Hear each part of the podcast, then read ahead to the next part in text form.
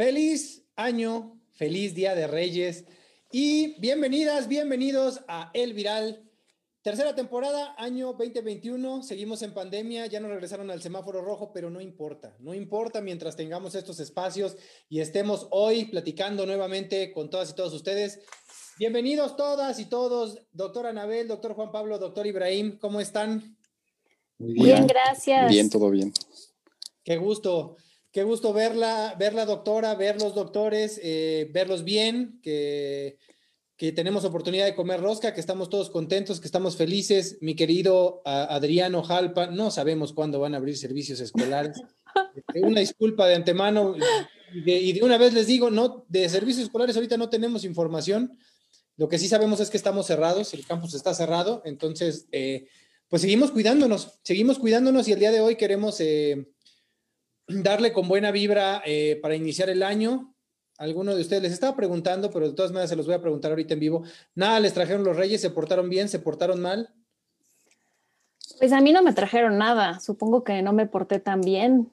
O no sé si en el camino se desviaron o llegó a otro lugar, pero no, no me trajeron nada. A mí no me gusta que me juzguen, entonces no. Les dijiste desde antes que no querías nada, ¿o cómo? les dije, juicios no necesito. Con los míos es suficiente, gracias. Exacto. Pues deben estar confinados seguramente también, porque no, como que no se aparecieron en muchos lugares entonces. ¿eh? Fíjense qué cosa tan lamentable, porque en mi casa sí llegaron. ¿Nuestros regalos llegaron a tu casa?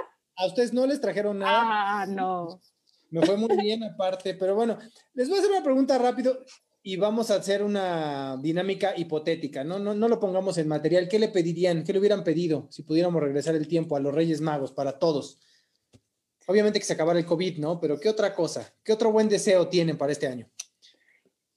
Salud, eh, eh, obviamente que es el primero. Salud, bienestar en todos los sentidos. Creo que es un, un año que tenemos que estar bien con nosotros mismos, mental, físicamente, en la medida de lo posible y, bueno, bienestar para todos, económico, em, e, en cuanto a lo que decía, la salud física, mental, eso es lo que desearía.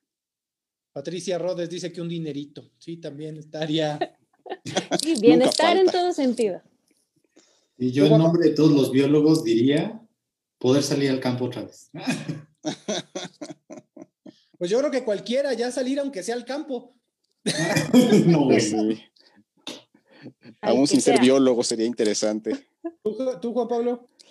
Pues yo creo que además de lo que señalaba Anabel, pues el equilibrio mental y emocional, yo creo que este año pasado fue de, muchos trastornos, mucho estrés, mucha incertidumbre. Entonces yo creo que conquistar o alcanzar ese equilibrio emocional y mental sería un regalazo también para este 2021.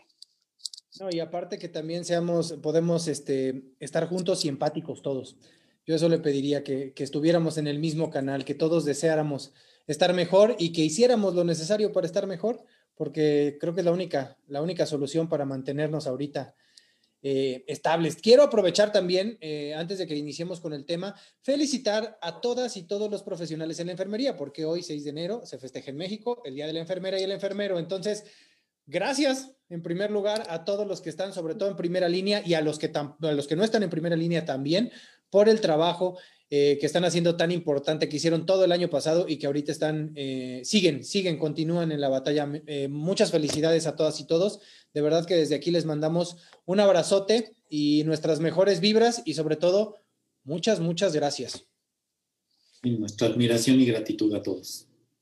Así es. Felicidades. Muy bien. muchas felicidades. Abrazos fuertes. La vacuna, la famosa vacuna de la COVID.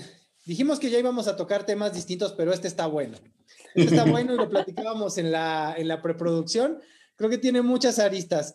Eh, lo primero que quiero preguntarles, este, ¿la vacuna en realidad es la cura? ¿Es nuestra cura? ¿Quién va a empezar? Pues yo creo que no, no podemos decir que es la cura porque no está diseñada para, para eso. Entonces, una vacuna en general, no solamente esta, una vacuna en general, pues persigue tres objetivos, pero no, en ninguno está incluido la cura. El primer objetivo es disminuir el número de casos que se presentan de la enfermedad.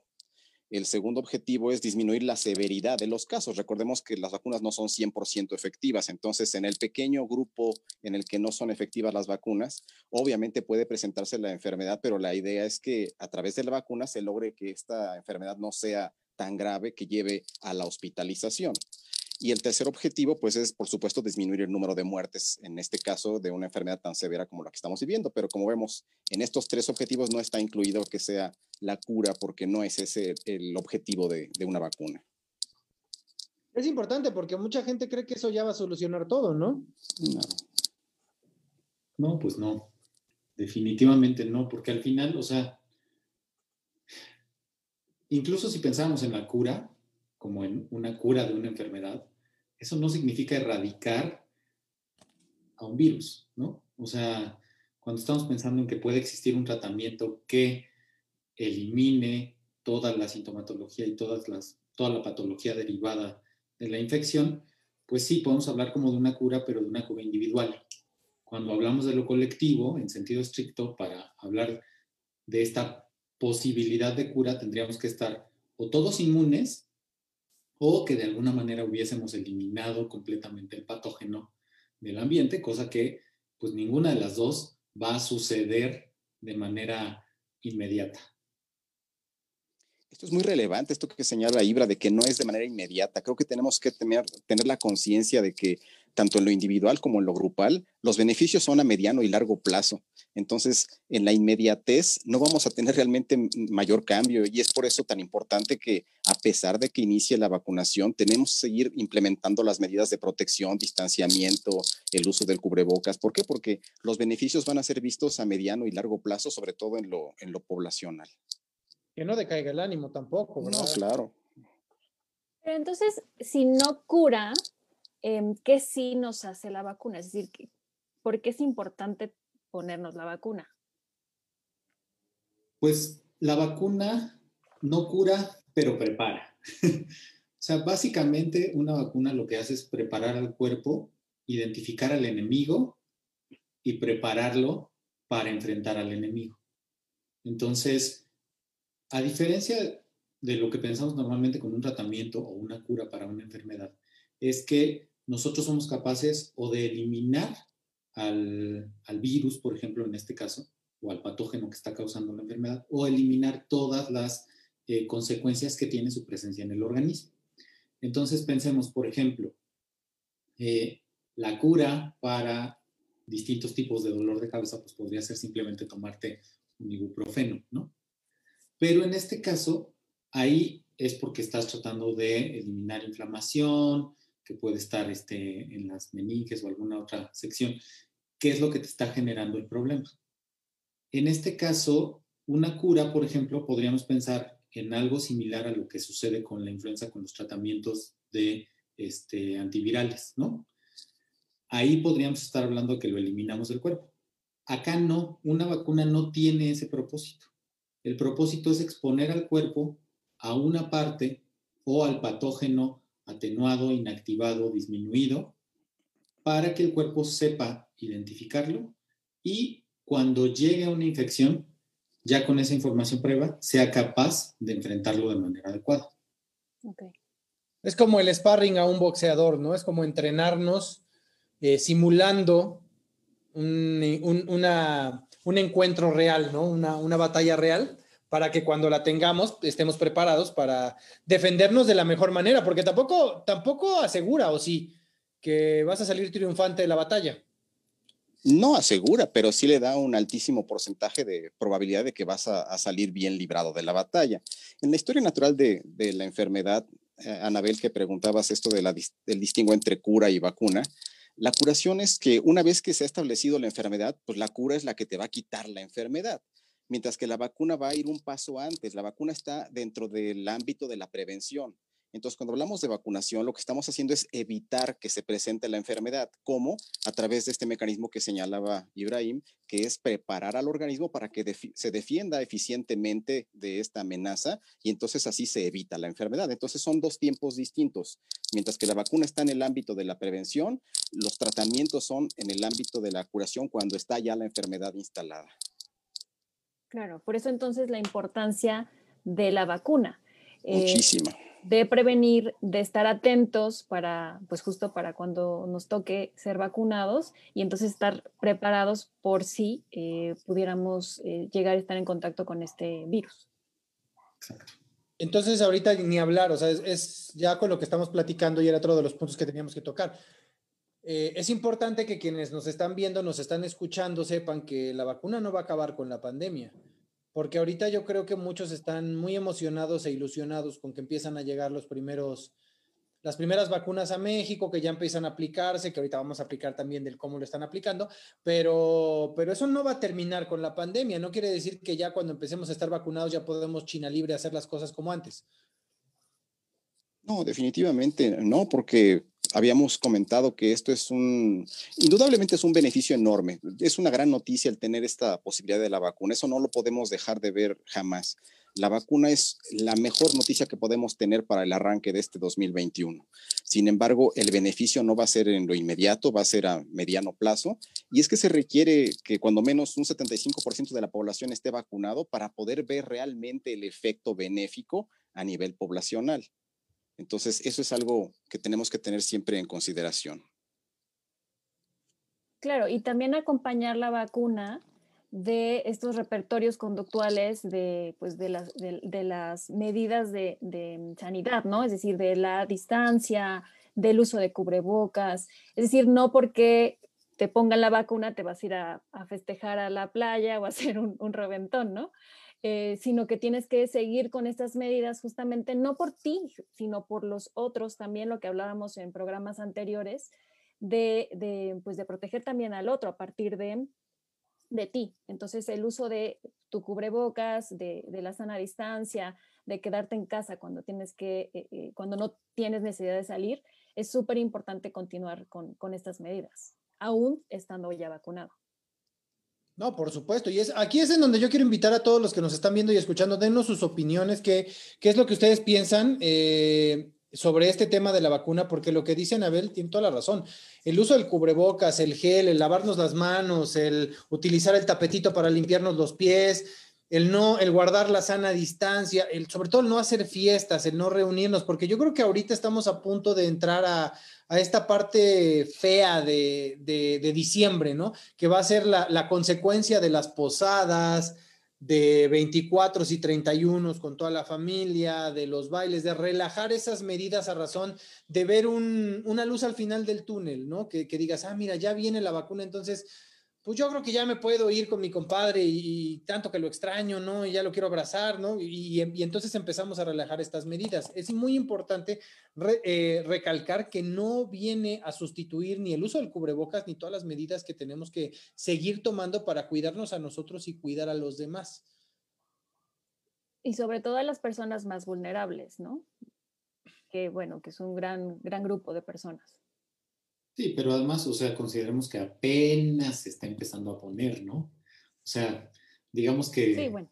ya cuando se haya completado esta, esta campaña de vacunación, ya veremos, ¿no? En qué medida ya se puede retomar la vida como la, pues no necesariamente como la conocíamos antes, pero de manera muy similar. Pero de momento, o sea, es que creo que el problema es pensar que el hecho de que exista algo implica que ya sucedió todo lo que viene con ese algo, ¿no? O sea, que no pensemos que la vacuna significa, ah, bueno, es que ya está vacunado el personal médico. Pues bueno, para empezar, ni todo el personal médico, ¿no? Y de ahí todavía faltan todos los grupos vulnerables y ya vimos todo, toda la planeación que se hizo respecto a la vacunación, que seguramente vamos a platicar y que, que Juanpa nos podrá platicar con más detalle, pero que, o sea, al final, de momento, tenemos que actuar como si todo siguiera exactamente igual, porque nosotros no estamos vacunados. Ni estamos cercanos porque somos muy jóvenes. Afortunadamente. Muy, sí, muy jóvenes. Entonces vamos a ir a lo último. Después de los de preescolar vamos nosotros. Ya entrados en ese tema, Juan Pablo, oye, ¿cómo, ¿cómo ves tú la planeación de la vacuna en este momento? O sea, si está, ¿tú crees que está, el gobierno está haciendo lo correcto con, la, con esta planeación de la aplicación? Yo creo que sí. Eh, nuestro país afortunadamente tiene una gran tradición, una historia muy sólida y muy importante en cuanto a vacunación. Entonces, habíamos comentado en algún otro capítulo inclusive que, que nuestro país pues ha sido ejemplo de esquema de vacunación a nivel mundial. Entonces, además, por ese antecedente, pues tiene una sólida formación en cuanto a su personal, está muy bien capacitado para implementar campañas de vacunación. Entonces, en cuanto a la infraestructura de, planeación, creo que vamos bien. Obviamente tenemos algunas eficiencias. Pues, recordemos, por ejemplo, el tipo de, congelador que requiere esta vacuna de Pfizer, que es la primera que ha llegado. Bueno, pues es una tecnología que no es tan accesible y en nuestro país pues tampoco es existente. Sin embargo, se han implementado de una manera muy ágil eh, pues ajustes para poder aterrizar esta, esta estrategia y entonces disponemos al menos en algunos lugares ya de, recursos para poder implementar esta, esta campaña de manera adecuada. Entonces, en cuanto a planeación, creo que bien, obviamente pues es todo un reto. Una vacuna con estas características es muy difícil de, de implementar. Sin embargo, creo que en tiempo récord se ha logrado hacer esto y eso es algo bastante bueno, es una muy buena noticia. Entonces, en cuanto a, a la estructura de la planeación, creo que perfectible, por supuesto, pero en general es buena. Creo que los problemas vienen después de la planeación, en la operación realmente. Juanpa, en ese sentido de la operación yo tengo una duda y es, con estas primeras vacunas que, implican doble dosis, ¿qué tan fácil o, o, no sé si tengas como el dato o la idea de qué tanta gente regresa a la aplicación de la segunda dosis? Porque esto me parece muy relevante porque finalmente la efectividad que tiene la vacuna depende en gran medida de que se apliquen ambas dosis. Entonces, Así es. Sí, efectivamente, esto es también todo un reto y que requiere, precisamente por eso, dentro de la planeación de esta estrategia está contemplada la concientización como algo muy importante. Si nosotros vemos el lineamiento técnico de, de la vacunación que se está implementando, pues la concientización es un elemento toral también. ¿Por qué? Porque se tiene que hacer que la gente esté consciente de que tiene que regresar a la aplicación de esa segunda dosis en el caso de las vacunas que lo requieren. Eh, recordemos que habrá algunas vacunas que llegarán a nuestro país que son de una sola dosis. Pero en el caso de estas de doble dosis, eh, justamente se ha pensado en que si bien es algo complejo, concientizando a la población de la importancia de este refuerzo que va a asegurar ese 90-95% de efectividad de la protección, es a lo que se está apostando. Entonces, si en otras vacunas eh, del esquema tradicional de vacunación se tiene medido que realmente sí hay una gran pérdida de, pacientes o de gente que, regresa a la aplicación de esa segunda dosis. Sin embargo, pues con esta se le está apostando a la concientización para disminuir ese esquema de, pacientes perdidos en esta protección.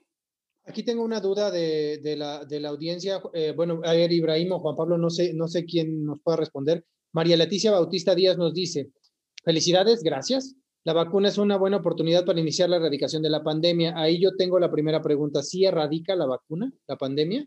Esa es una, apúntenla por ahí. Y la segunda, pero debo tomar en cuenta que el efecto, debemos tomar en cuenta que el efecto de protección de la vacuna empieza un mes después. ¿Es esto cierto? Ok.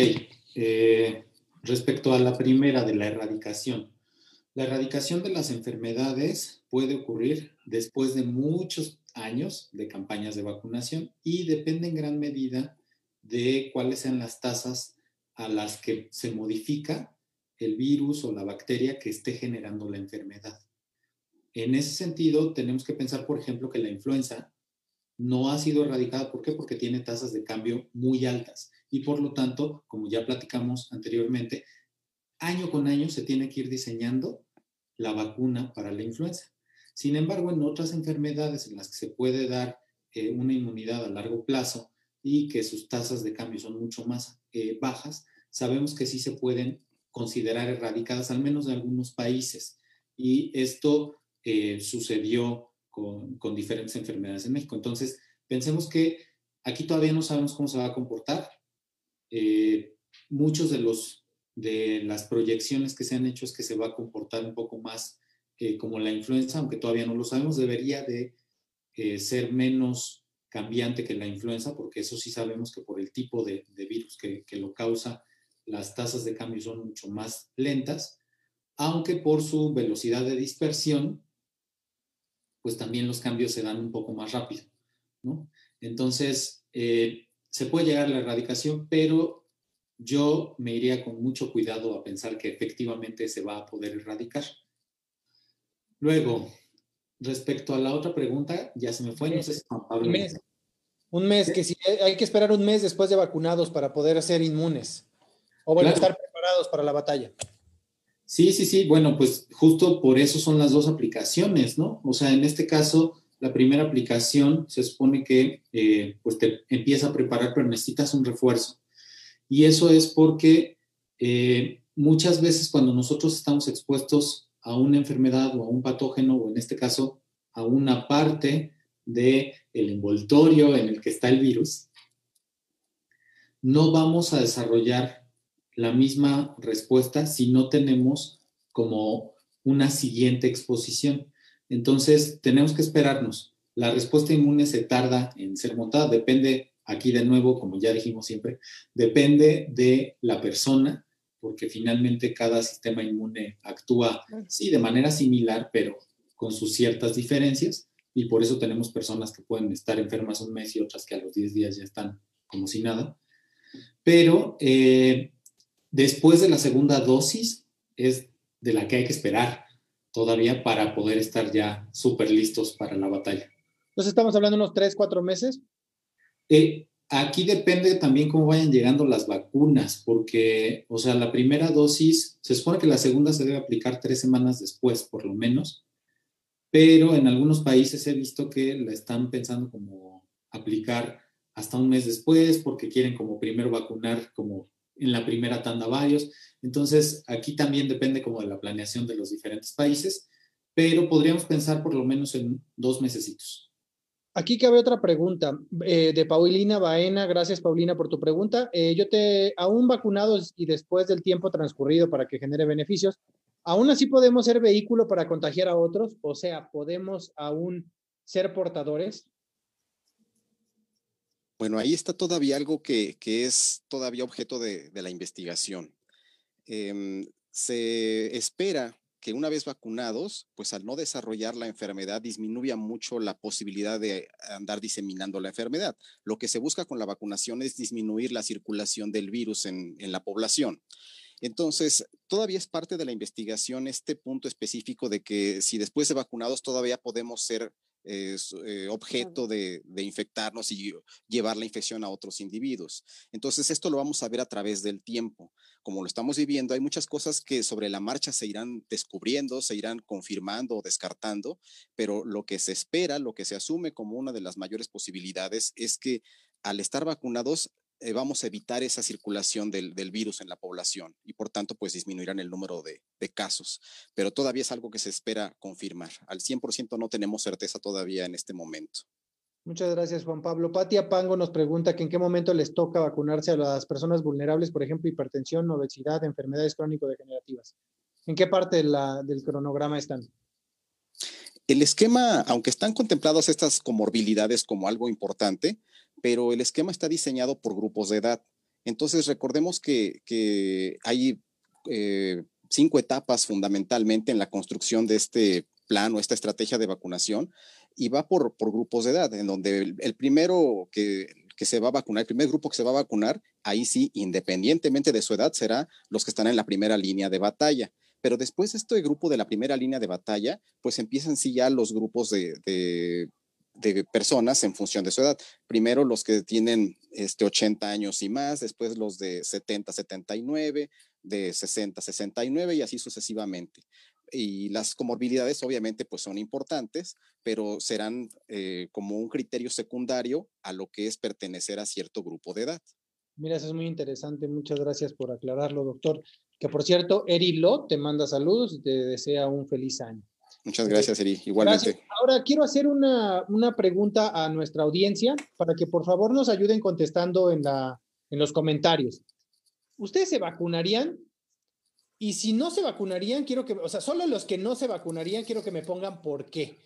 Ahí pónganme en los comentarios, yo no me vacunaría porque me da miedo, yo no me vacunaría porque no creo en esto. Por favor, quiero las razones de quienes no se vacunarían. Y ahora la pregunta es para ustedes quiero pensar que todos nos vamos a vacunar, aunque nos toque a lo último, ¿verdad? Yo sí. Yo también. Yo también. Sí, por supuesto. Pero además creo que creer no es una razón, la ¿no? Espérame que se me trabó aquí el comentario que les iba a leer ahorita. El de Carmen Padilla Luna, es que se me hacía muy importante esta pregunta, perdón, los cirujanos dentistas en qué etapa entran, igual es por edad, ¿no? No importa la profesión. Este, sí, así es, entran ya, a menos que estén en la primera línea de batalla, que no es tan frecuente, pero si no ese es el caso, este, entrarían ya por sus grupos de edad. Muy bien, entonces sí nos vacunaríamos todos, ¿verdad? Sí, claro. Perfecto, porque aquí es en donde yo quiero entrar al tema del miedo, en donde platicábamos justo con Anabel que, quería que nos, que queríamos que nos explicara este asunto de que, de que hay gente que no se vacunaría, o sea, las encuestas luego arrojan datos interesantes y sobre todo, eh, pues, pues asustan de gente que decidiría no, no tomar la vacuna muy a pesar de lo que estamos viviendo. ¿Tú qué opinas de eso, Anabel? Sí, ha habido notas y comentarios a partir de esta expectativa que, tenemos todos de, bueno, si es que ya está la vacuna, cuándo nos tocará y si vamos a, decidir ponernos, eh, porque es una cuestión voluntaria, la vacuna o no, ¿no? Y en ese sentido, pues estos comentarios algunos hacen alusión al miedo a las vacunas y no necesariamente como un miedo Em, pues como una fobia ¿no? a, las inyecciones o a la vacuna que entraría en, otro, eh, eh, en otra dimensión que sí existe y que seguramente habrá personas de nuestra audiencia que a lo mejor por ahí hay algunos que tengan miedo ya de, de, de, antes a, las inyecciones o a los, a los pinchazos. Em, se ha generado como este miedo y, y, yo quería comentar que es importante señalar esta diferencia, ¿no? El miedo que es algo natural, algo instintivo, algo que todos tenemos sin importar nuestra edad, nuestro sexo, todos tenemos miedo. Em, y que evidentemente que ante esta situación, eh, que como comentaba Juan Pablo, que todavía estamos como expectantes, que no tenemos muchas respuestas porque esto no lo dará el tiempo y también eh, eh, conforme se vaya haciendo la vacunación a la población en general, y tenemos miedo de pronto o hay miedo sobre las secuelas o las consecuencias a, corto, mediano y largo plazo a partir de la vacunación y esto tal vez causaría cierto grado de miedo. Eh, lo importante acá es que podamos distinguir estos miedos y entonces decía que el miedo, el miedo que es mucho más natural, evidentemente que, es el que nos prepara para un peligro real, ¿no? Es decir, si no tengo un conocimiento claro de lo que va a pasar, entonces es muy probable que tenga ideas eh, que me hagan, eh, pues bueno, tomar a lo mejor la decisión de no hacerlo.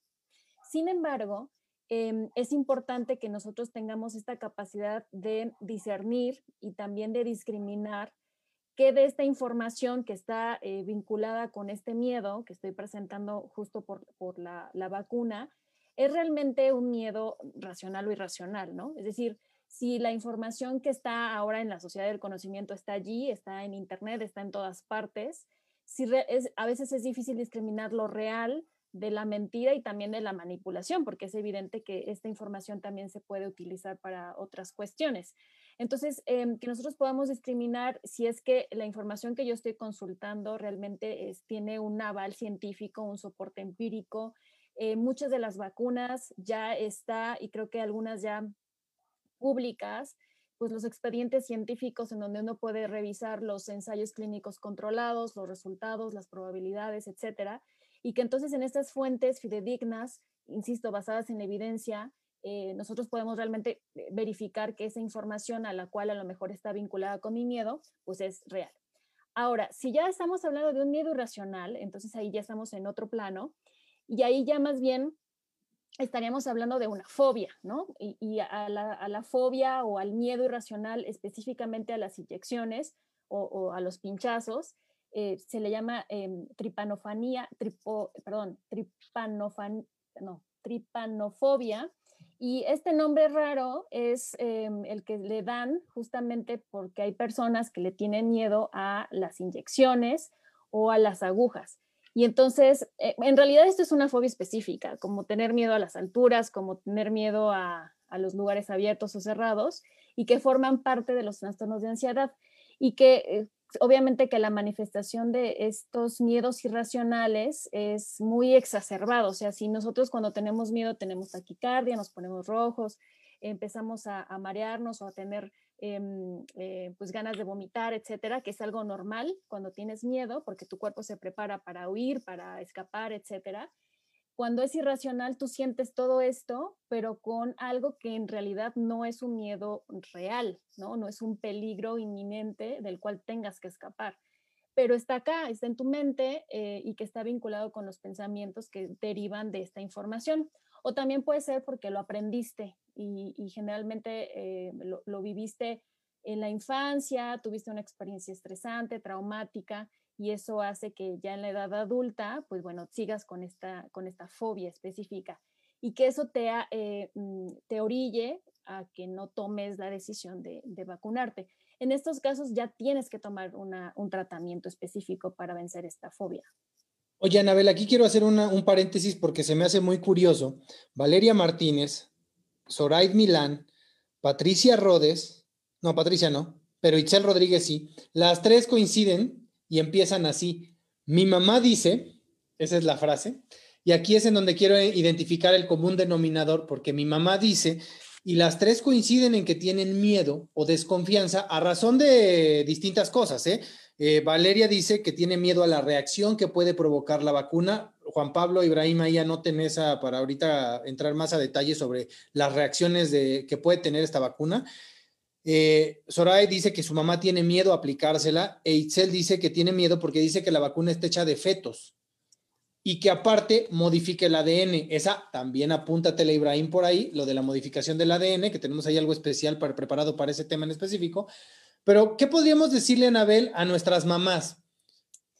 Bueno, yo antes de las mamás hablaré con las chicas, ¿no? O sea, con quien nos está escribiendo. O sea, justo el miedo este miedo irracional puede ser aprendido, el que se le llama el, em, aprendizaje vicario. Y es justamente porque eh, pues viene de otros, son creencias, ideas que no son de nosotras, de nosotros, sino que vienen de otras personas, en este caso, pues bueno, de nuestras mamás, de nuestros papás, etcétera. Y que a lo mejor las razones por las cuales se tiene este miedo irracional pudieran ser muy legítimas en el sentido de que a lo mejor vivieron una experiencia negativa al vacunarse y, y a lo mejor allí hay una historia vinculada con la vacunación, eh, que sí hubo una reacción, e, etcétera, ¿no? Pero que justo lo que decía de discriminar la información de la que sí, de la que no, de que nosotros tengamos la capacidad de contrastar eh, eh, esto que siento, lo que pienso con la realidad, con lo que le ha pasado a otros. Entonces, sí es importante, primero yo, si soy la que tiene miedo porque otra persona tiene miedo, pues primero discriminar que es una creencia no mía, sino de otra persona y que esa otra persona que lo tiene, eh, tendríamos que em, revisar muy puntualmente si ese, ese miedo que tiene es por un miedo fundamentado, de una experiencia, si tuvo una reacción específica adversa, evidentemente que es importante porque entonces allí sí hay un peligro real. Es decir, si hubo una experiencia, por lo tanto es importante tomar en cuenta esa situación, acudir con tu médico y estar como en, eh, al tanto de lo que pudiera pasar. Pero si en realidad no has tenido ninguna experiencia y es simplemente una idea a partir de la información que, revisas y que no toda, pues, obviamente tiene un fundamento científico ni es fidedigna, entonces allí la pregunta sería, ¿por qué creer en algo que no tiene un sustento y, que te está poniendo ahí, sí, si no te vacunas, en un peligro? Entonces ahí es un poco es el contrastar estas, estas ideas irracionales y estos argumentos contra argumentos a partir de lo que estás pensando. Eh, los miedos irracionales eh, se, se, contraargumentan justamente a partir de esto, de la información. Que tengas información em, que le llamamos psicoeducación, en donde tú consultas las fuentes eh, originales y entonces tú puedes realmente poner a prueba tus pensamientos, si ese pensamiento es real, si tiene fundamento, si es mío, si es de otro, Em, y bueno, y una serie de, técnicas que nos ayudan para poder controlar estos pensamientos, ¿no? Sobre todo cuando es un miedo ya em, pues aprendido. Eh, se ha revisado en la literatura científica que muchas de estas fobias específicas, bueno, ahora hablamos de este, a las inyecciones y a las vacunas, pero hay miles de eh, fobias específicas y entre un 30 y un 60%, muchos de estos miedos irracionales son porque nuestros padres lo tienen. Es decir, sí se aprende, el miedo se aprende. Y en ese sentido, lo importante es que tú discrimines si es tuyo o es de otra persona. ¿Y a la mamá? Lo que decía, o sea, la mamá es esta información que tú tienes, este miedo que tú tienes, es igual tuyo o lo aprendiste.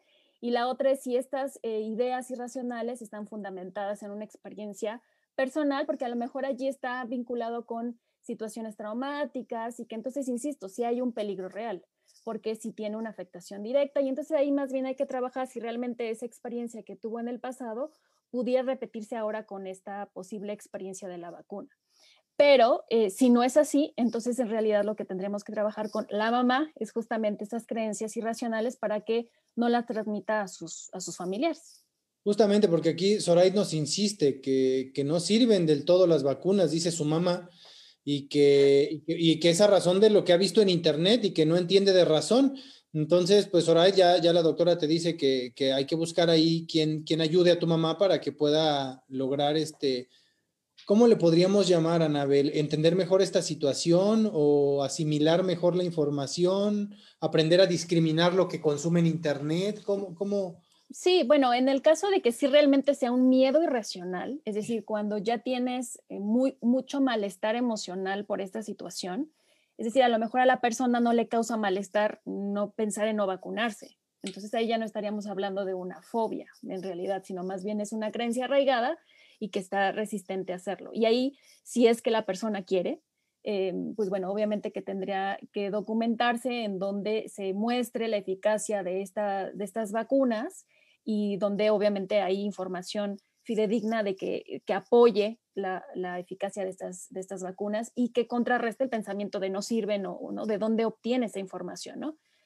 Pero en el caso de que realmente sea una fobia y que, eh, insisto, ya sea un, un, trastorno de ansiedad, la manifestación emocional es muy fuerte y obviamente que puede, te paraliza, el miedo que puedas tener irracional te puede paralizar y entonces allí sí es importante que acuda con un profesional, con un psicólogo y que le, eh, le ayude obviamente a, a, trabajar con ese malestar emocional que le puede provocar estas ideas irracionales a partir de la vacunación, porque a lo mejor si quiere vacunarse, pero justo estos miedos eh, y estas ideas irracionales hace que no lo haga. Entonces, hablaremos de otro caso. Uno es que sí quiere, pero estas creencias, pues bueno, no, no le posibilitan hacerlo.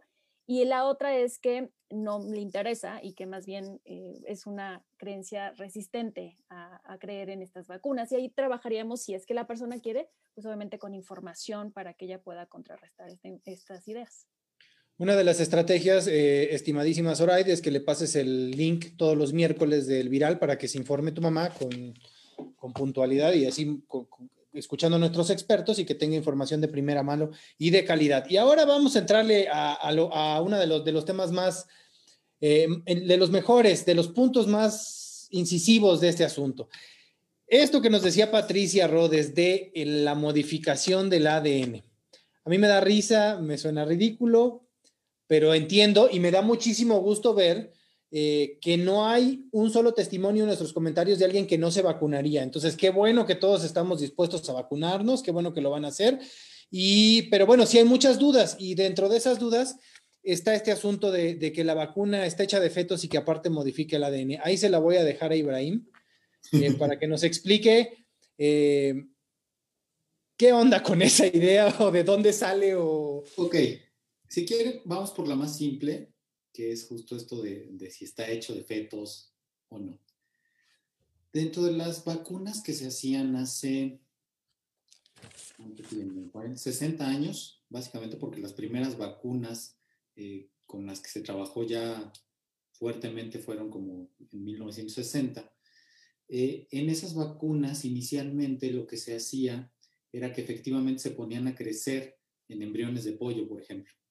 ¿no? Y, y entonces, mucha gente como que se quedó con la idea de que toda esta parte del desarrollo de medicamentos está ligado con el uso, ya sea de, de, pollos o de algún otro tipo de animal experimental.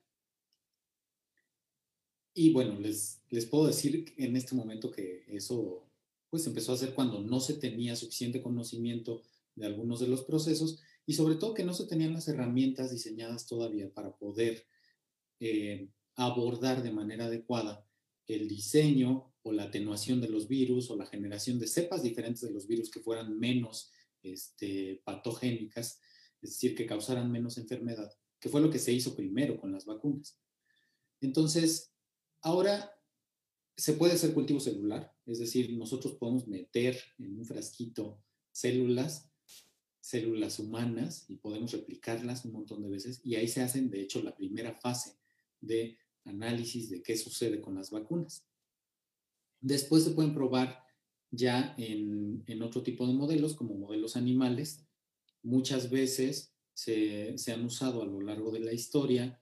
Eh, dentro de los modelos animales, normalmente primero ratones y ratas, posteriormente se pasa a cerdos y en algunos casos posteriormente a monos, ¿no? específicamente monorresus o chimpancés suelen ser los que se utilizaban más dentro de la experimentación. Entonces, hay como un problema y, un dilema ético que mucha gente tiene respecto al uso de las vacunas justo por esto. Sin embargo, bueno, ya en el caso específico de estas vacunas que se han desarrollado, sí se hace una primera fase in vitro completamente con cultivos celulares, pero posteriormente se pasa a una segunda fase directamente con humanos y esa segunda fase con humanos se hace con tamaños de muestra relativamente reducidos una vez que se ve que en esos eh, pocos, pocas personas a las que se les pone esta vacuna candidata y ven que no hay reacciones adversas, entonces se pasa a la tercera fase. Y en esta tercera fase es cuando ya se masifica la aplicación hasta miles de personas, ¿no? Entonces, no hay fetos de nada que se hayan utilizado para el desarrollo de las vacunas y el desarrollo de las vacunas se da como, les acabo de platicar. Ahora, lo siguiente es esta parte de si modifica el DNA o no. Bueno, lo primero es pensar en que, claro, el temor es como muy genuino respecto a que sabemos que el DNA contiene la codificación de todo lo que somos, ¿no? desde que yo tengo el cabello rizado y a lo mejor Eduardo el cabello más quebrado o lacio, si tenemos el cabello grueso o delgado, si somos altos, bajitos, etcétera, etcétera. Tienen toda la información de nuestra vida que al interactuar con el ambiente se expresa en, en lo que somos. Entonces, que algo lo pudiese modificar, pues tiene sentido que nos dé miedo y que nos genere cierta ansiedad. Sin embargo, estas vacunas que se están empezando a aplicar y que van a ser, que son las dos primeras que tuvieron autorización, que son la de Pfizer y la de Moderna, son vacunas de RNA mensajero. Entonces, vamos a diferenciar, ¿no? El DNA es, pues son moléculas, en realidad, donde está toda nuestra información genética, pero van a estar dentro de nuestro núcleo celular. Entonces, todo ese DNA está adentro, está empaquetado en una bolsa de DNA, ¿no? En ese núcleo. Mientras que el RNA no. El núcleo no es algo que no tenga permeabilidad, es decir, sí pueden salir y entrar ciertas cosas en momentos específicos. Dentro de estas cosas que puedan entrar, pues hay un montón de proteínas cosas que ayudan a que nosotros naturalmente produzcamos las proteínas, por ejemplo, de nuestro cabello. Que si nosotros tenemos eh, codificado para que de repente nuestro cabello sea circular y de repente sea plano, pues por eso vamos a tener estos rizos, ¿no? Y si no, no. Si nuestro cabello es completamente circular, pues va a ser un cabello lacio. Esa codificación pasa normalmente del DNA a... Se separa porque el DNA siempre está pegado, ¿no? Entonces, es una doble hélice. Y entonces, en algún momento, por acción de diferentes eh, proteínas, se separa y parte de ese DNA se puede replicar un pedazo en RNA, donde se sustituyen algunas bases nitrogenadas. Entonces, lo que ocurre es que después ese RNA pasa a otro tipo de RNA es el que se conoce como RNA mensajero, que es el que ya puede salir. Ese que ya puede salir y está interactuando es el que realmente va a dar origen a estas proteínas que les decía. Entonces, básicamente, cuando nosotros hablamos de RNA mensajero, es una forma específica de RNA que puede llegar a otra parte de nuestras células, que son eh, los ribosomas, donde ocurre el ensamblaje de proteínas. Entonces, básicamente lo que mandamos es un mensaje, como bien dice el nombre del RNA mensajero, un mensaje codificado en cuatro letras, básicamente. Y entonces esas cuatro letras, cuando nosotros hacemos combinaciones de tres, se van a traducir, que es otro proceso que ocurre dentro de las células, en eh, diferentes aminoácidos que a su vez son lo que componen una proteína. Entonces, fíjense todo lo complicado que es este asunto. Cuando nosotros agarramos un RNA mensajero, entonces vamos a poder o a ser capaces de generar proteínas específicas. Nosotros habíamos dicho que los virus están inmersos en lo que se conoce como una cápside viral, que no es otra cosa más que una estructura de diferentes proteínas que protege el material genético del virus. Y lo que se dieron cuenta es que una parte específica, que son las espinas o las espigas que tiene este coronavirus, son lo que nuestro cuerpo debería de identificar para poder pelear contra el virus. Entonces, lo que hace es que el RNA entre en nuestro cuerpo. El RNA es muy poco estable cuando está solito. Imagínense que por eso tenemos que congelarlo a menos 70 grados Celsius para que no se degrade. Y entonces además dura relativamente poco en el cuerpo puede durar desde horas hasta máximo un par de días. Entonces, el proceso para que entre ese RNA, llegue a nuestras células y después eso, esa información, ese mensajito que metimos, se traduzca en un pedazo de esta cápside viral solamente en la espina, para que después nuestra célula lo saque y venga todo nuestro complejo inmune a reconocer ese pedazo de sí, es una cosa maravillosa, difícil de entender. Y por eso creo que ahí es donde viene el miedo de la gente. Porque, pues bueno, hay que tener un bagaje relativamente amplio en biología molecular para entender qué es lo que está pasando. Cuando nosotros nos dicen, ah, es que me van a meter RNA, pues lo primero que uno piensa es que se va a meter con la maquinaria de nuestro cuerpo para producir algo. Y efectivamente es lo que está sucediendo.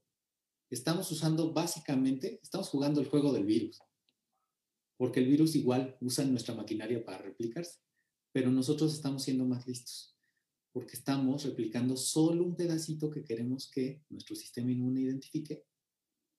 Y esa es la parte del entrenamiento. Le estamos enseñando cuál es el enemigo. Entonces, el RNA mensajero no se mete para nada con nuestro DNA no puede estar dentro de nuestro cuerpo mucho tiempo y por lo tanto no va a modificar nuestra información genética. Esténse tranquilos. Y, les digo, o sea, entiendo que es una cosa compleja. No sé si la expliqué bien, pero si no, con todo gusto podemos platicar de esto cuantas veces sea necesario. Perdón, perdón, tenía el micrófono. Ahí si hay alguna duda, por favor, los invitamos a que la dejen en, nuestro, en nuestros comentarios. Pero esta pregunta es a razón de un tweet que tenemos guardado y ahí que me gustaría. Y sabes que van a, van a pensar que es broma, pero en realidad es que la gente opina ahorita en redes sociales y emite mensajes con una irresponsabilidad brutal. Tal es el ejemplo. A ver, le voy a pedir por favor a Rodrigo que nos ponga eh, el, el tuit famoso, y a ver, Ibrahim, te voy a pedir por favor que le contestes a Pati Navidad eh, a, la, afirmación que nos está poniendo. Primero voy a tomar los puntos que dicen una verdad. Y es que dice que las vacunas son experimentales. Pues efectivamente son experimentales. De hecho, por eso esta, se le ha dado una aprobación de emergencia, ¿no? O sea, no tenemos estudios de años y años y años para saber que no va a haber efectos secundarios y esas cosas, pues sí, son experimentales en ese sentido, ¿no?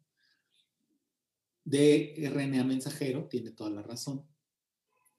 Nanotecnología, por supuesto, porque pues estamos hablando de cosas que son infinitamente pequeñas casi. Entonces, todo lo que es así de chiquito lo llamamos nanotecnología. Entonces, también tiene razón en ese sentido. Eh, esa parte de los puntos cuánticos es una cosa muy interesante que ahorita vamos a, ver, me la voy a pasar un poquito al lado.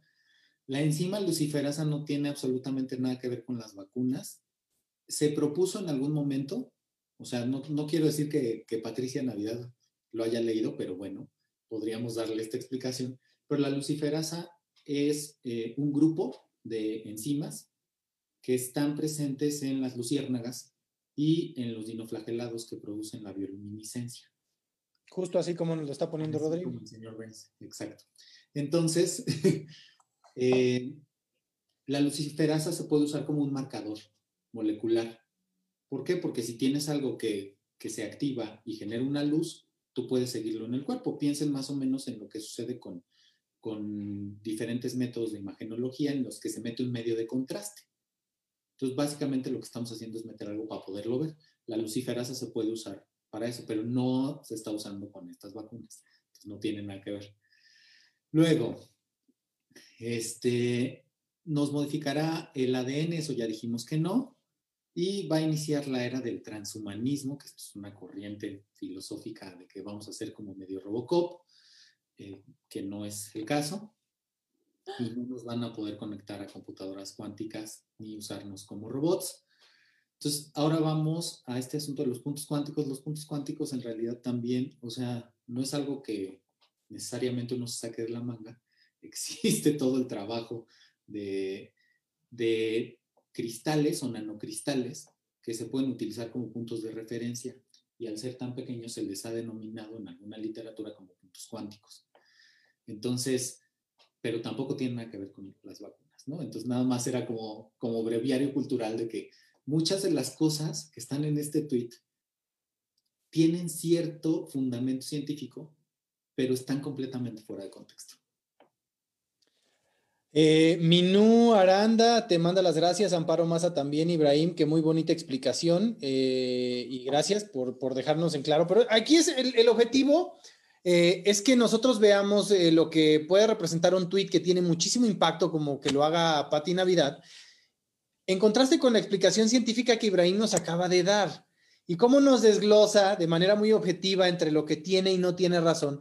Pero lo que es una realidad es que esta mujer mezcló algunas ideas de manera muy irresponsable. Entonces, pudiera entenderse para la gran mayoría, eh, como nosotros, que ignoramos eh, ese, tipo de cosas que nos acabas de explicar, Ibrahim, y pues que no, no nos creamos todo lo que nos dicen y que no nos quedemos con, con un mensaje de cuatro o cinco renglones de alguien que no tiene autoridad alguna como para poder explicarnos cómo funciona o no la vacuna. ¿Qué opinión les merece? Juan Pablo, estás muy callado. ¿Tú qué opinas de este tuit?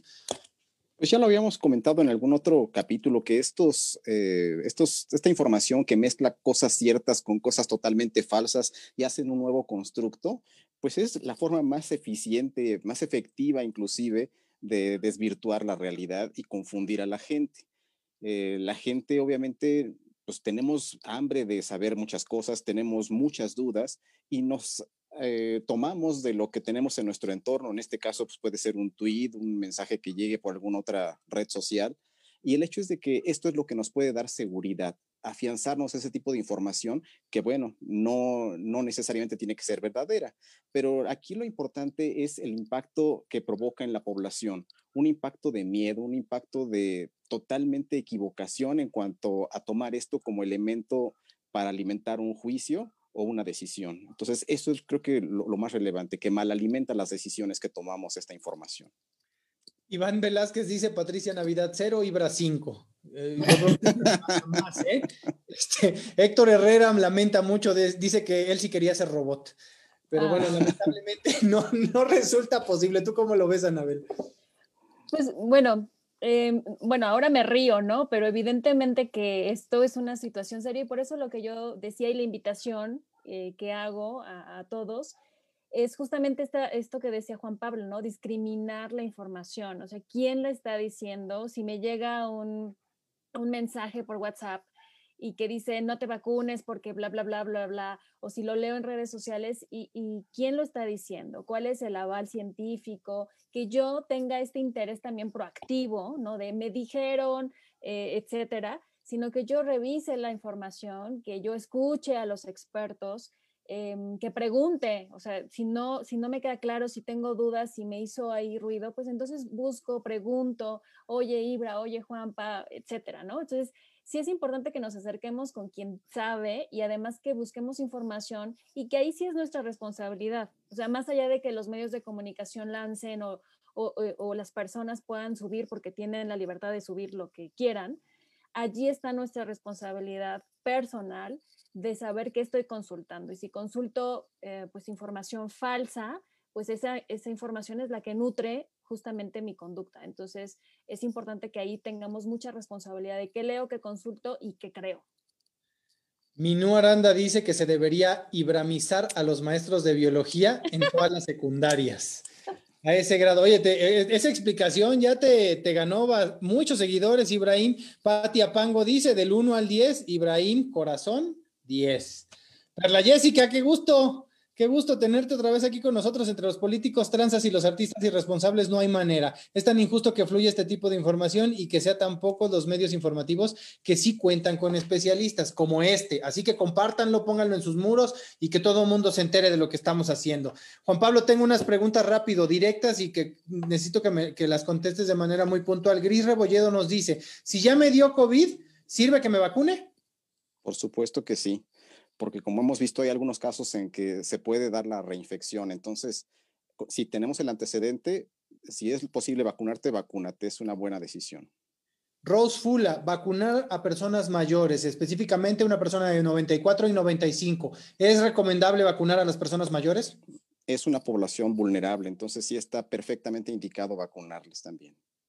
Es muy importante que en este momento tomemos a el doctor Ibrahim, al doctor Juan Pablo y a la doctora Anabel como fuentes de información confiables, porque incluso las que ahora parecieran fuentes de información oficiales y confiables, no lo son tanto. Ahora, Rodrigo, por favor, ponme, ponme la siguiente imagen que tenemos preparada y aquí con, este, con esta opinión, tanto de, nuestros eh, espectadores como de ustedes, quiero que cerremos este episodio. Rodrigo, ¿me pones al doctor, al, al doctor Gatel? Increíble, increíble. No encuentro otra forma más que lo chusco para poder hablar de este asunto. Eh, es justo lo que venimos diciendo desde que empezamos el viral. Es lo que hemos venido diciendo y lo que estamos diciendo el día de hoy. Predicar con el ejemplo y que se vayan con las fuentes de información fidedignas. Pero bueno, con estos ejemplos, eh, pues si no quieren escuchar, porque ya el doctor eh, Gatel los decepcionó, acérquense al viral, pregúntenle a Juan Pablo, pregúntenle a Ibrahim y pregúntenle a Anabel. Ya, muchas gracias, Rodrigo. ¿Qué, opinan de, la vacación del doctor Gatel? Bueno, pues evidentemente, bueno, la imagen me da muchísima risa, pero, pero bueno, en la realidad es que más allá de, pues de las razones por las cuales eh, uno pues toma descansos y, vacaciones y etcétera, y, y, el lugar a que uno visita, eh, como mencionas, es muy claro que ya en el, plan institucional, con la imagen, em, el cargo y, bueno, el liderazgo que tiene ante, ante pues, toda la, población, ante el país, esta encomienda de dirigir em, pues, eh, la campaña em, específicamente de salud, creo que fue imprudente que em, justamente hay una discordancia entre lo que se postula y lo que se hace. Y creería que eso es muy grave en el sentido de eh, pues lo que está compartiendo con las personas, ¿no? Con los que pues hay un grado, cierto grado de confianza, porque además es parte de, de la función que él debe tener, la credibilidad, eh, siendo el vocero. Y creo que, eh, bueno, fue un error que lo, que lo haya hecho, em, siendo quien es, eh, teniendo la encomienda que tiene y sobre todo por esta, eh, insisto, por esta mm, discrepancia de lo que se dice, del discurso y lo que se, hace. Entonces, creería que sí fue un error, que es imprudente y que eh, yo espero que muchas de las personas que, pues, que consultamos y que seguimos em, esta información, pues tengamos nuestro propio juicio y, podamos tomar con, precaución también lo que se nos dice, pero sobre todo eso con lo que se hace. Yo, yo creo eh, que más allá de posturas políticas o, la idea de defender lo indefendible, eh, quisiera que pensáramos si nosotros fuéramos los responsables de salud en nuestra familia y en nuestra familia hubiera un enfermo grave, ¿quién tendría el descaro de decir, bueno, pues no me importa si mi familiar está enfermo y gravemente, yo me voy de vacaciones. Yo creo que sería algo que no pensaríamos en uso de nuestra sana cordura.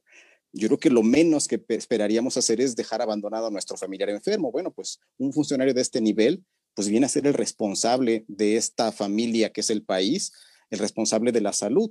Y si abandona a su familia en una condición tan adversa, yo creo que sí hay algo grave ahí pasando por su mente para tomar esa decisión. Tú tienes estudios en administración de instituciones de salud, Juan Pablo. O sea, ¿tiene derecho un funcionario de esta, de esta, lo comentamos de hecho en la reunión de preproducción, ¿tiene derecho un funcionario como el doctor Gatel a, tomar vacación como, como él lo, lo argumentó? Pues sí, sí tiene derecho, por supuesto. Sin embargo, recordemos que él es un, un funcionario de alto nivel él es un mando superior. Entonces, al ser un mando superior, pues es el responsable de, cosas que están ocurriendo y en esta circunstancia, pues bueno, no es menor su posición, pero tan, responsable es él como responsable es quien le autorizó salir de vacaciones, porque no se manda solo, definitivamente. Entonces, pues sí tiene derecho, pero creo que no era ni lo mejor eh, desde el punto de vista de ámbito de responsabilidad y políticamente mucho menos. Pues yo veo que Ibrahim sonríe nada más, pero no nos dice nada, entonces. pues es que yo lo resumiría en una palabra y es humanidad. O sea, yo creo que todos somos humanos, todos cometemos errores y creo que efectivamente estaba en su derecho, pero al mismo tiempo, como ya mencionaron bien, pues es o ha fungido como el ejemplo, ¿no? Y ha sido quien, quien ha insistido en que si no necesitamos salir, no salgamos. Entonces, sí estoy de acuerdo con Anabel en que hay una discrepancia fuerte entre las acciones y el discurso, ¿no? Y en ese sentido creo que fue un error. Sin embargo, es un error que entiendo perfectamente. O sea, también quiero ser claro en cuanto a que sí, estoy de acuerdo en que no, no es el comportamiento que uno esperaría, pero que al mismo tiempo, pues entiendo, ¿no? O sea, no sé cuántas matutinas y vespertinas ha echado el hombre y lo que sea, o sea, no me gusta, digamos que más bien lo resumiría en que yo no quisiera estar en su lugar y que un poco entiendo lo que hizo, pero concuerdo en que probablemente no fue definitivamente su momento más brillante ni, ni la mejor decisión. Ni que se esperaría de un hombre tan brillante como él, porque no hay que negar que el hombre es brillante, pero, pero, pero el tomar una decisión de esa naturaleza, yo no sé si está afectado por, como tú dices, de todas las conferencias de prensa que se está aventando me imagino, Juan Pablo, tú tendrás una idea de, de como de a cómo estará la quincena del doctor Gatel, como para ver si eso pudiera resultar un motivante para, para predicar con el ejemplo. Sí, por supuesto, pero más que cuestiones económicas son cuestiones de responsabilidad, seguramente lo que está ahí implícito en esto. Es que es justo a lo que voy. Eh, aparentemente eso no fue suficiente. Bueno, es que yo creería que, también, evidentemente que pues, las razones personales todos las tendemos y es, eh, está en su derecho, por supuesto, de tomar estos descansos, em, pero no en una emergencia nacional, mundial, eh, siendo él justamente eh, este, este vocero y este líder, ¿no? Entonces creería que allí sí justo está este límite que es súper delgadito, en donde está la prudencia, pero también la empatía, y creería que él, que debe, pues lo manifiesta y además lo comunica y lo hace bastante bien, em, ahí creo que es un fallo enorme, ¿no? ¿Dónde está la empatía de, claro, en la justificación, en las razones que se dan de, bueno, lo hice y salí con todas las medidas eh, necesarias, etcétera? Por supuesto, o sea, evidentemente, más allá de que si no puedes comer con el eh, cubrebocas y que si, etcétera, o sea, e, existen las razones que lo justifican, pero que en realidad allí yo me preguntaría dónde está la empatía, o sea, dónde está esto que tú estás comentando, que además es reiterativo y, no lo estás ejerciendo. Entonces creería ahí que hubo un fallo fuerte, más allá de que, bueno, pues todos estamos cansados, evidentemente que él mucho más, pero hay momentos y, y además, más que él, pues hay muchas personas en la fila de batalla al frente que no han tomado un descanso desde que comenzó todo esto. Entonces, creo que sí fue un prudente y que sí es un fallo. Sí, yo quizás lo único que agregaría a todo esto es que más allá de la imagen y de depositar la responsabilidad en alguien, pues recordemos que la responsabilidad del buen actuar está en todos nosotros. Entonces, que no utilicemos ahora eso como una justificación de, ah, pues si ya hasta Gatel lo hizo, pues ahora yo también, ¿no? Entonces creo que ahí también vale la pena como, como retomar esa cordura y esa responsabilidad propia y decir, bueno, ahora sí que cada quien es responsable de sus acciones, yo voy a ser responsable y actuar en consecuencia con lo que considero.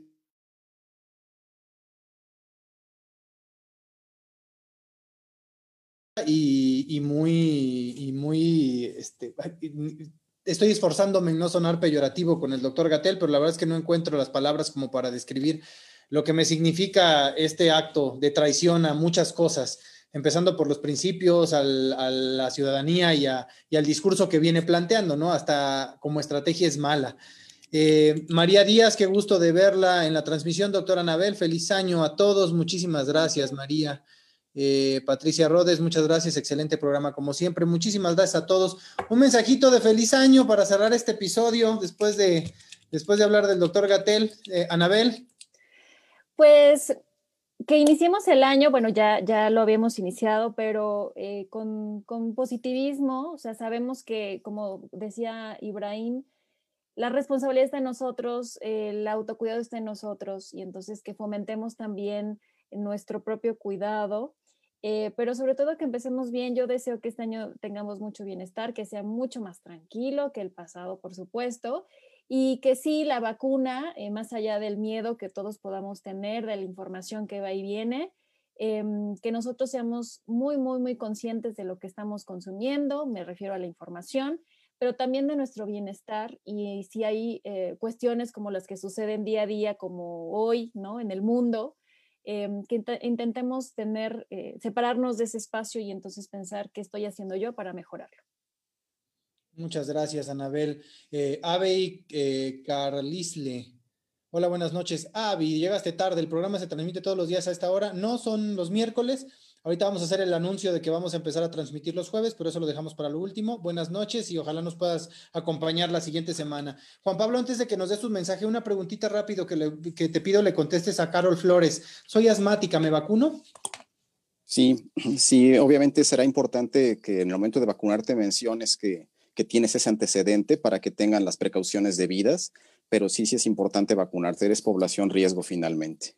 Muchas gracias y ahora sí tu mensaje. Ok, eh, pues yo creo que el miedo es algo normal ante estas circunstancias, pero vacunemos nuestro miedo y la vacuna para nuestro miedo pues es la información. Entonces creo que el viral cumple cabalmente con esta parte de, ser la vacuna para, para este miedo. Se nos quedó en el tintero hablar de las reacciones de la, de la vacuna, pero eh, solamente comentaría que la vacuna va a provocar una reacción, eso es lo que esperamos pero bueno, la forma en que se manifiesta esa reacción es lo que esperemos que no sea algo severo. Pero entonces, eh, no le tengamos miedo a esas reacciones, seamos muy conscientes, muy responsables e informémonos de, qué es lo que va a suceder en cuanto a esta vacunación y, cuál es el riesgo que corremos si nos vacunamos o no nos vacunamos como una decisión personalísima. Lo dejamos ahí porque podríamos hacer un solo episodio de las reacciones de la vacuna, Juan Pablo, para que podamos platicar de este tema que también, como bien apunta, se nos quedó se nos quedó ahí medio atorado. Virginia Sandoval, me gustó escuchar a la doctora Anabel, su voz es muy dulce. Eh, Mayaro, doctora Mayaro, que nos manda un abrazo a los cinco, contando a Rodrigo, excelente programa y feliz año, equipo del Viral. Mayaro, abrazos, eh, Virginia, muchísimas gracias. Ibrahim. Pues bueno, eh, retomando rapidísimo lo que, lo que ahorita comentó Juanpa, ya hay más de 15 millones de personas vacunadas en el mundo y se han reportado relativamente pocos efectos adversos. Entonces, témale no tanto a esos efectos adversos. Podemos platicar después de ellos, pero digamos que ahorita sí me gustaría que se queden como con esta idea de que estadísticamente no parecen ser un problema. Y eh, mi mensaje para que iniciemos súper bien el año es coman mucha rosca y no engorden, por favor. tomar en cuenta. En este momento, en cuanto termine la transmisión, yo voy a hacer lo propio. Me voy a reventar mi, pedacito de rosca, así como esperemos que todos quienes lo estén haciendo en este momento, buen provecho. Quienes han regresado a vernos como es costumbre, se los agradecemos muchísimo. Quienes nos ven por primera vez, no dejen de vernos.